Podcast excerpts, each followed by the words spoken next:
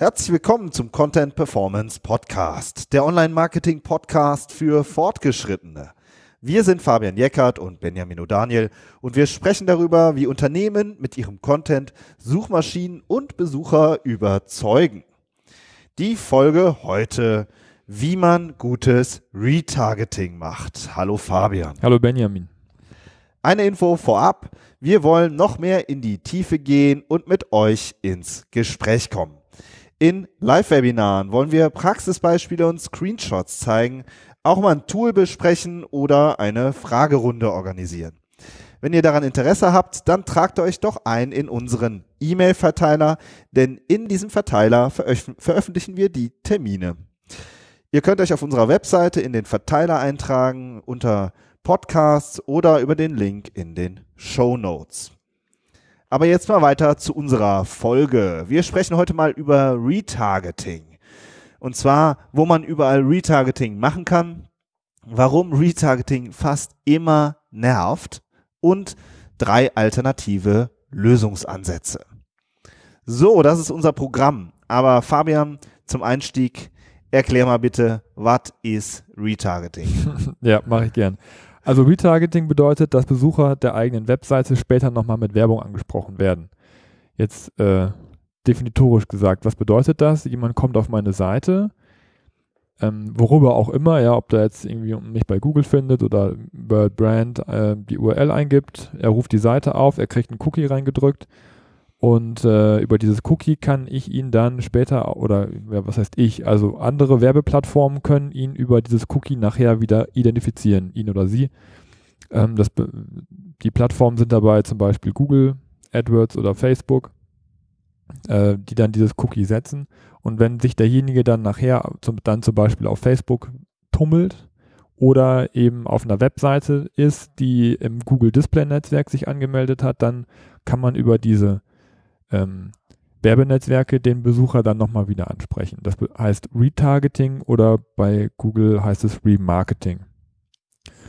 Genau, das ist das eine. Ähm, ja, dann also nochmal so zum, ja. zum Verständnis. Ähm, also auch wenn ich denke, die meisten äh, kennen es schon, aber ich bin zum Beispiel auf einer Webseite von einem Shop, gucke mir irgendwas an und danach gehe ich auf Spiegel Online und Spiegel Online hat jetzt zum Beispiel auch äh, Displayflächen, wo dann Retargeting-Kampagnen ausgespielt werden. Und siehe da, äh, die, weil ja. das, was ich mir im Shop angeguckt habe, das läuft mir dann da hinterher. Genau.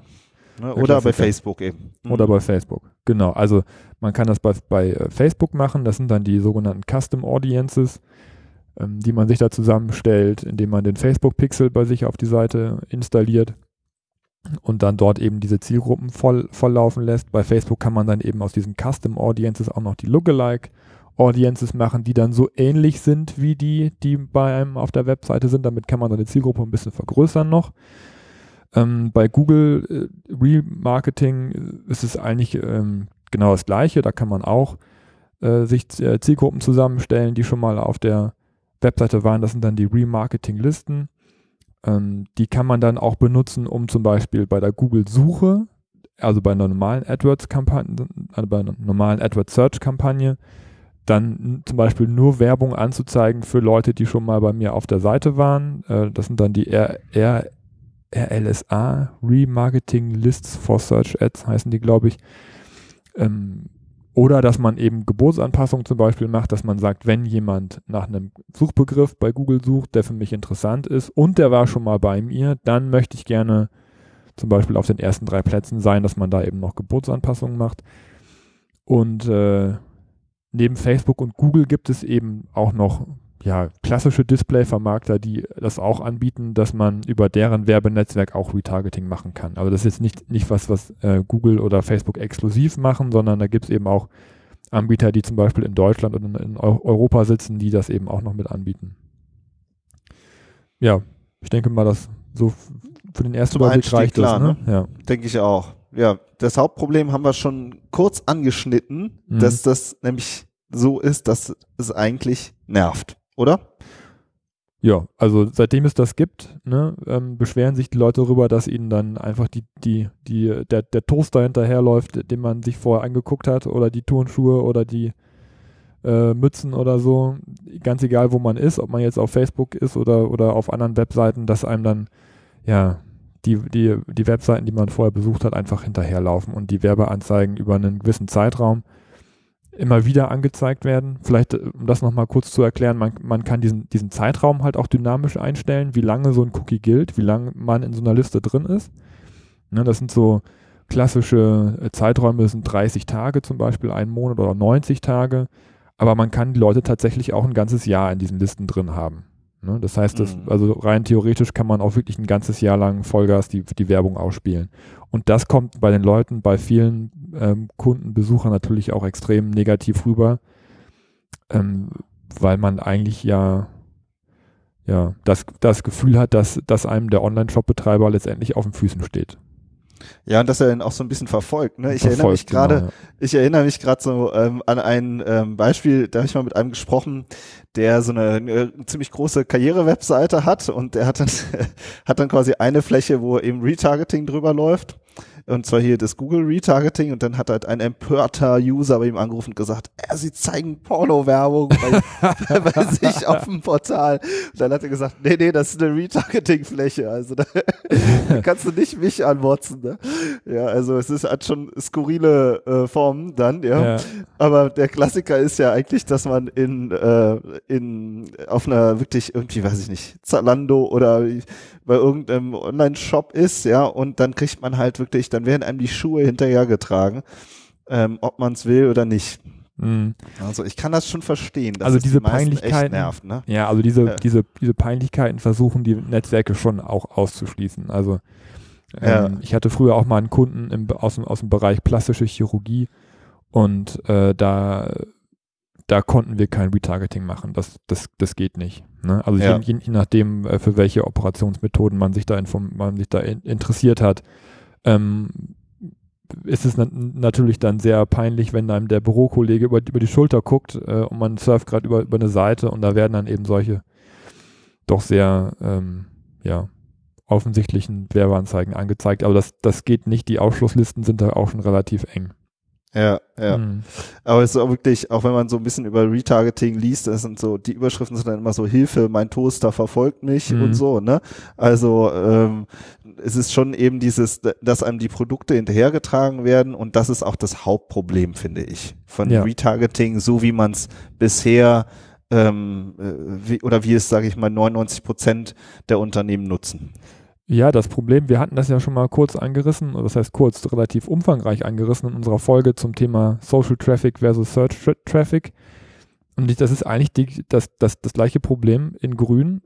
Retargeting ist halt, ist halt immer Display-Werbung, ist halt immer, immer ein Push-Werbung. Man drückt irgendwas in den Markt rein und äh, viele Unternehmen denken einfach, dass sie, dass das genauso läuft wie zum Beispiel Search, ja, wo jemand nach, nach irgendwas sucht, jemand möchte Turnschuhe kaufen, sucht danach und findet äh, die Anzeige und kauft. Das ist halt beim Retargeting äh, einfach nicht so. Ne? Es, ist, es ist einfach so, dass, dass, dir, dass derjenige, und, und darum nervt es ja auch so, derjenige dann später irgendwie zu Hause sitzt und, und, und sein Facebook aufmacht und sich nur informieren oder einfach sich unterhalten möchte. So, und dann läuft einem dann der gleiche Turnschuh nochmal hinterher, den man vorher schon nicht gekauft hat. Ja, und da ist das Interesse dann noch viel weniger da, den Turnschuh jetzt zu kaufen, an der Bushaltestelle oder auf dem Sofa oder so es ist auf jeden Fall halt ein, ich meine, Werbung ist halt nur mal so, das nervt halt oft, ja, und ähm, weil es bleibt, man bleibt schon in Erinnerung, ja.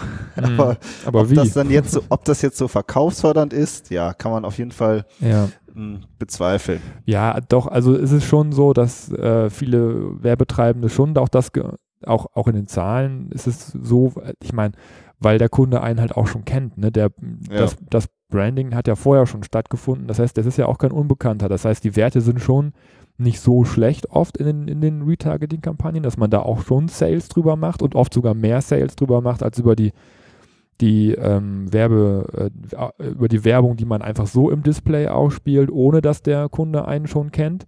Mhm. Aber man kauft sich damit, glaube ich, trotzdem sehr viel Unzufriedenheit ein. Ja, auch wenn mal jemand hängen bleibt und sogar noch mehr Leute hängen bleiben als im klassischen Brand-Display, ähm, sind auch viele, die sagen, boah, jetzt äh, hör doch mal auf, mir den Scheiße dauernd anzuzeigen. Entschuldigung. Mhm.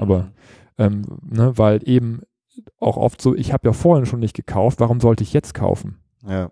Also was mir auch noch aufgefallen ist, zum Beispiel kürzlich habe ich mal die Rewe-App ausprobiert, einfach mal so aus, aus Fun und ähm, habe mir dann das mühselig zusammengeklickt, ein Warenkorb, was echt schwierig ist. Da sind werden fast, also die, bis du mal bei den frische Produkten angekommen bist, die werden extra versteckt, habe ich das Gefühl.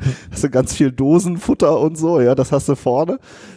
Und dann musst du aber mindestens 40 Euro bestellen ähm, damit du keine Versandkosten zahlst. Und dann hatte ich halt 40 Euro so zusammengeklickt und dann bin ich mit dem Warenkorb auch bis zum letzten Schritt.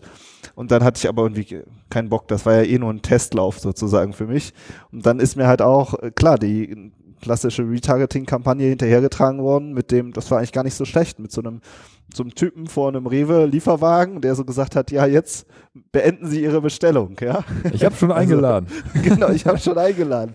So, ja. Das Der Salat wird kraus. Ich, ja. ich fand es gar nicht, fand es gar nicht so schlecht, so, ja. Und das war so, das war dann, wenn man so will, eine, eine sinnvolle Retargeting-Kampagne, weil sozusagen äh, irgendwer hat dann im Shop ganz hinten abgebrochen und das ist natürlich echt dann das, das Schlimmste. Du hast die Leute mhm. im, im Shop drin und die klicken sich schon rum und brechen dann im vorletzten Schritt ab oder im letzten. Genau, das ist äh, ja, so. Retargeting auf Warenkorbabbrecher. Das ist auch Klassiker. Ja. Ne? Das, machen, ja. das machen auch viele. Klar, also es, es ist nicht, nicht immer nur äh, nervig, aber auch da muss man sich fragen, warum hat er abgebrochen? Ne? Also ja. ähm, einfach nur zu sagen, hier, jetzt kauf, kauf wieder. Ähm, also da für mich ja. als Analytiker wäre da erstmal die Frage, äh, warum brechen überhaupt so viele ab? Warum muss ich überhaupt so vielen Leuten im Retargeting als Warenkorbabbrecher hinterherlaufen? Ja. Ne? Genau, wir würden dann eher sagen, wir reduzieren die Warenkorbabbrecher, ne? Ja, also Oder? beides, ne? Ja. Ich, klar, es kann, kann, natürlich schon mal sein, dass, dass jemand seinen Warenkorb da vergessen hat, aber wenn jemand wirklich einen, einen Kaufdruck hat, ja, und Hunger hat und sich was bei Rewe bestellen will, ja, dann, dann ist er wahrscheinlich äh, doch irgendwie zum Edeka gelaufen dann nachher, um sich irgendwas, irgendwas, irgendwas zu kaufen. Ja, also das heißt, mhm ähm, da ist es schon spannend zu wissen, warum hat er denn jetzt nicht gekauft? Ja, und äh, eigentlich ist dein Beispiel auch äh, prädestiniert dafür. Du wolltest was austesten, du hast es gemacht und hast es dann doch nicht gemacht. Ja, ich ja, habe es nicht gemacht, weil das die, die Zustellungsfenster haben mir nicht gefallen zum Beispiel. Ja, also ja.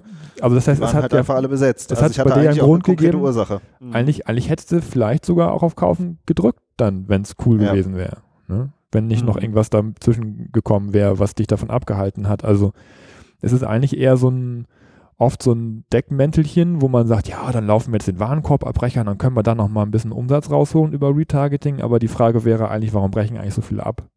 Mhm, ja. Gut, lass mal in die Lösungsecke gehen. Mhm. Ähm, ähm, was kann man dann so, wir haben uns da drei Sachen überlegt. Ja. Das erste ist ähm, dein Hoheitsgebiet, nämlich, dass man seine technischen Hausaufgaben macht. Was mhm. meinst du damit? Ja, zwei Sachen. Also erstmal kann man ja immer das äh, Frequency Capping einstellen. Bei jedem Werbenetzwerk kann man das, kann man das machen. Was bedeutet das? Das bedeutet, dass man, dass man äh, definiert, wie oft die Werbung angezeigt wird. Am Tag oder in der Woche, demjenigen. So, darüber kann man schon mal ähm, diesen Nervfaktor so ein bisschen reduzieren und sagen, ich möchte nur einmal am Tag angezeigt werden, nur fünfmal am Tag, nur 20 Mal die Woche oder so. Also das muss jeder für sich selbst ein bisschen rausfinden. Das kommt ein bisschen auf die Branche an und äh, darauf, welches Werbenetzwerk man hat. Ähm, ab wann so eine Werbung als störend empfunden wird. Aber da hat man schon mal eine Möglichkeit, das auszuprobieren, das auszutesten und es eben auch ein bisschen zu, zu, zu begrenzen. Und das Zweite, was viele immer noch erschreckenderweise nicht machen, ist, dass sie halt ihre, ihre Conversions aus den Retargeting-Gruppen ausschließen. Ja, also wenn jemand gekauft hat, dann muss ich ihm nicht mal hinterherlaufen. Ähm, beziehungsweise das empfindet er dann als, als extrem ätzend, wenn der gleiche Schuh, den man jetzt wirklich schon gekauft hat, einem dann nochmal hinterherläuft über die Werbung.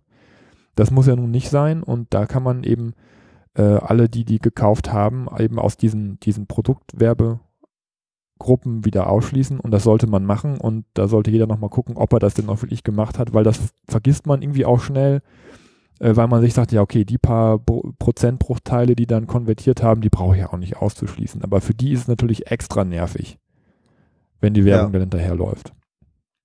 Genau, das sind so die so die so die technischen Hausaufgaben, aber eigentlich spannender finde ich an der Stelle noch äh, die äh, Content Potenziale, die man heben kann, ne? Genau, also wir haben ja jetzt im, im, äh, im Problemaufriss eben ja auch schon ausgiebig besprochen, dass einem immer die Produkte hinterhergetragen werden. Ja, also ich bin, ich habe irgendwie abgebrochen, Ich wollte den Schuh nicht kaufen oder das Hemd oder weiß ich nicht was. Und was wird mir gezeigt? Der Schuh oder das Hemd. Ja, also mhm. das ist wie ich, ich gehe in die Innenstadt, gehe irgendwie in den äh, in den Laden rein und gu äh, guck mir eine Jacke an, gehe raus und der Verkäufer kommt mir mit der Jacke hinterher gerannt und mhm. rennt noch die ganze Innenstadt mir hinterher und sagt, hier Jacke, Jacke, Jacke, Jacke, Jacke. also, ich meine, ich habe die Jacke zurückgehängt und bin aus dem Geschäft raus, ja, und warum ja. rennt er mir jetzt mit der Jacke durch die ganze Innenstadt hinterher, ja? ja. Also ähm, es ist wirklich, es klebt, es dreht sich alles um die Produkte und natürlich, weil es eben als Sales-Kanal auch ähm, genutzt wird letzten Endes. Und ähm, woran es wirklich fast immer fehlt, sind nutzwertige Inhalte. Aber wir haben mal ein paar, eben so ein, zwei Beispiele uns ja ähm, überlegt. Ja. Eine Möglichkeit ist zum Beispiel, dass ich Ratgeber-Content entwickle auf der Kategorieebene. Ja. Mhm. Beispiel Holvi haben wir jetzt mal. Holvi ist ein, ähm, ein Fintech, ein ähm, Startup, die so ein ähm, ziemlich smartes Geschäftskonto entwickelt haben. So mit äh, Anschluss an Steuerberater und keine Ahnung, pipapo, müssen wir nicht erklären. Was machen die? Ähm, zumindest was uns auffällt, die machen dann viele Informationen für Freiberufler rund um die Selbstständigkeit. Also wie schreibe ich eine Rechnung und weiß ich nicht was. Ja, also äh, eher halt so. Ähm, äh, das Thema ist Freiberufler und oder Selbstständige und deren Finanzfragen. Ja, mhm. so und das ist dann der Ratgeber-Content und nicht äh, Geschäftskonto, Geschäftskonto, Geschäftskonto. Machen die vielleicht auch, keine Ahnung. Ich kenne, wir kennen die Kampagnen nicht, ähm, aber äh, dann kommen halt eben eher eher eben so ein Ratgeber Inhalte, die mir vielleicht auf anderer Ebene weiterhelfen. So und die, das wird mir dann angezeigt, ja. weil ich bin ja an dem Thema interessiert. Und vielleicht hilft man mir einfach auf der auf dem auf dem Oberthema weiter oder bietet mir dann nochmal einen interessanten Kontaktpunkt. Ja, es ist letztendlich das, was man bei, bei einer normalen Display- oder Facebook-Kampagne halt auch machen würde. Ne? Man äh, heutzutage, man, man promotet halt seinen sein Content und versucht auf, auf niedrigschwelliger Ebene den Nutzer zu erreichen. Ne? Und dann vielleicht später dann auch doch mal, ihn vielleicht doch nochmal in Newsletter reinzubekommen oder für ein E-Book oder sowas ähm, und, und nicht den, den harten Verkauf dann zu machen, genau. Ja. ja. Genau, das ist nicht so, ähm, das ist einfach eine Möglichkeit und das Ratgeber-Content, das kann jetzt halt, ähm, kann, können jetzt, ich glaube, Holvi sind es dann äh, Blogartikel oder einzelne Texte eben auf der Webseite selbst. Man kann ja aber auch überlegen, ob man vielleicht irgendwie spannende Infografiken macht, ja, oder, oder interessante Bilder oder einfach so ähm, eine andere Form von Content, der auf jeden Fall nicht produktgetrieben ist und der keine direkte Verkaufsabsicht hat. So mhm. und das finde ich halt, ähm, finde ich sehr interessant und es ist halt definitiv äh, einen deutlich geringeren Nervfaktor, äh, sondern eher eben einen positiven Dreh. Genau, so. und den kriegt man dann ja auch auf, auf seine Brand dann zum Beispiel. Ne? Genau, das ist so die zweite Variante, dass man auch, äh, ich sag mal, ganz allgemein gesprochen Brand-Content anbietet. Und da auch wieder ein Beispiel. Ich habe ne, mir mal eine Uhr gekauft von so einem Hamburger Uhren-Startup, das heißt ähm, Sternglas. Der macht so äh, Bauhaus, bezahlbare Bauhausuhren oder irgendwie so. Das ist so ein bisschen so der, der Stil. Und ähm, was mir da halt eben auffällt, also ich habe die im Online-Shop gekauft und ich kriege jetzt auf Facebook eben klassische Retargeting ähm, da angezeigt und der promotet zum Beispiel oder der ähm, Sternglas promotet da zum Beispiel einen Artikel, der in der Welt erschienen ist und zwar ein Porträt über Sternglas, also ein Porträt über den Uhrenhersteller. Mhm. Und dieser Artikel, der auf einer News-Plattform oder auf, in einem Medium erschienen ist, der wird dann mir als Werbung angezeigt. Und das finde ich halt super smart. Ja, weil ich will eigentlich schon noch mehr wissen über, äh, über den ähm, Uhrenhersteller und was der eben anders macht als die klassischen äh, Uhrenhersteller, die es so auf dem Markt gibt. Und das ist wirklich, das, ähm, ich habe den, ich habe da drauf geklickt und ich habe den Artikel super gerne gelesen. So, und das war, da war keine Verkau Verkaufsabsicht dahinter. Es ging einfach nur darum, dass ich mich nochmal mit dem ähm, Hersteller intensiver auseinandersetze. Mhm. das finde ich, äh, also das fand ich ein super spannendes äh, Format und das ist auch was, mh, was man sich selber auch immer, äh, ja, was man, was eigentlich jedes Unternehmen umsetzen kann, aber ich habe es zum sein nur ein einziges Mal gesehen und das war bei Sternglas. Das ist so eine PR-Maßnahme gewesen. Dann, Ja, ne? genau, ist eine PR-Maßnahme. Ne? Ist eigentlich ein, ähm, man nutzt sozusagen Retargeting als PR oder Branding und nicht als Sales-Kanal. Ne? So. Und das ist wirklich eine komplett andere ähm, Definition. Man kann, der wird ja natürlich auch null Sales darauf haben. Wie denn auch? Ja, also er schickt die Leute zur Welt, ja, zu Welt.de. Und nicht zu äh, und nicht zu sternglas.de oder wie auch immer die äh, Domain lautet, weiß ich jetzt nicht. Ähm, ja, und das heißt, er schickt die Leute wirklich weg. So, ne? Aber er hat super viel ähm, Likes und Shares darunter, ne? Und äh, Herzchen und alles, ja. Und die Leute äh, finden das total cool. Das hast du ja oft bei so kleineren Unternehmen, dass wenn die sich dann eine Community aufbauen, dass die halt sehr engagiert ist. Und ähm, ne, also das strahlt total positiv auf ähm, die Marke ab. Ja, das sind Marken. Ja, das ist Ja. eigentlich, äh, jetzt wo du das sagst, er hat das dann halt benutzt für seine PR-Maßnahmen, ist so ein bisschen auch der dritte Punkt, ähm, den wir uns raus, rausgepickt haben, dass man diese Zielgruppe, die man sich da halt aufbaut, äh, dass man die halt dann auch für Aktionen nutzt. Und dieser Weltartikel, das ist ja letztendlich auch eine, eine, eine Aktion gewesen. Ne? Also wir Mhm. sind, wir sind in der Welt, wir haben eine richtig coole PR bekommen und jetzt benutzen wir unsere Retargeting-Zielgruppe, ähm, um, das, um das anzuschieben.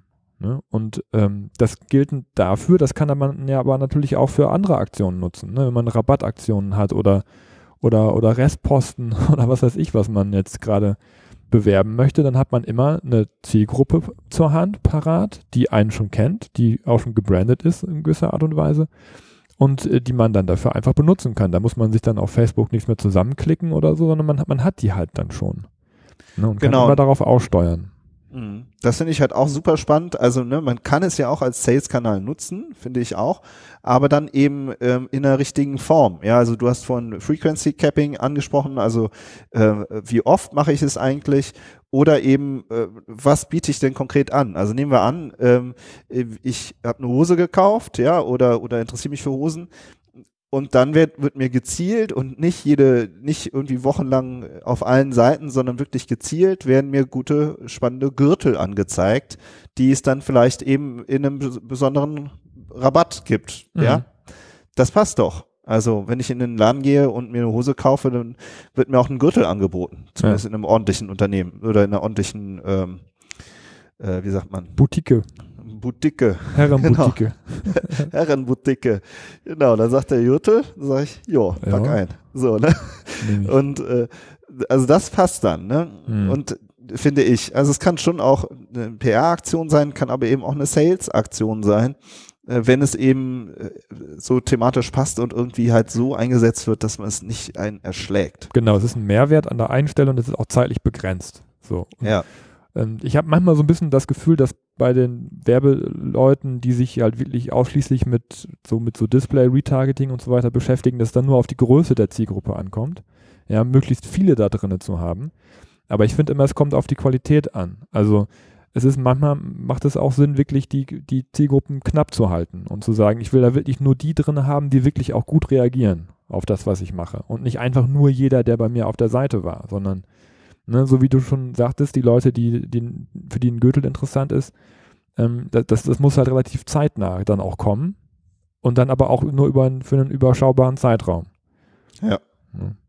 Genau, also ne, das ist das eine, die so die, ne, das dann dein Eindruck, dass die halt sehr möglichst große ähm, Retargeting-Gruppen haben wollen und eben dieser dieser wahnsinnige Sales-Druck, der da Mhm. halt äh, so das als einziges Ziel damit verknüpft wird. So und das ist halt ähm, ja, da macht man sich vielleicht mehr kaputt, also man könnte deutlich mehr draus holen. Das ist zumindest unser Eindruck, ähm, wenn wir uns mal um eine Retargeting-Kampagne kümmern.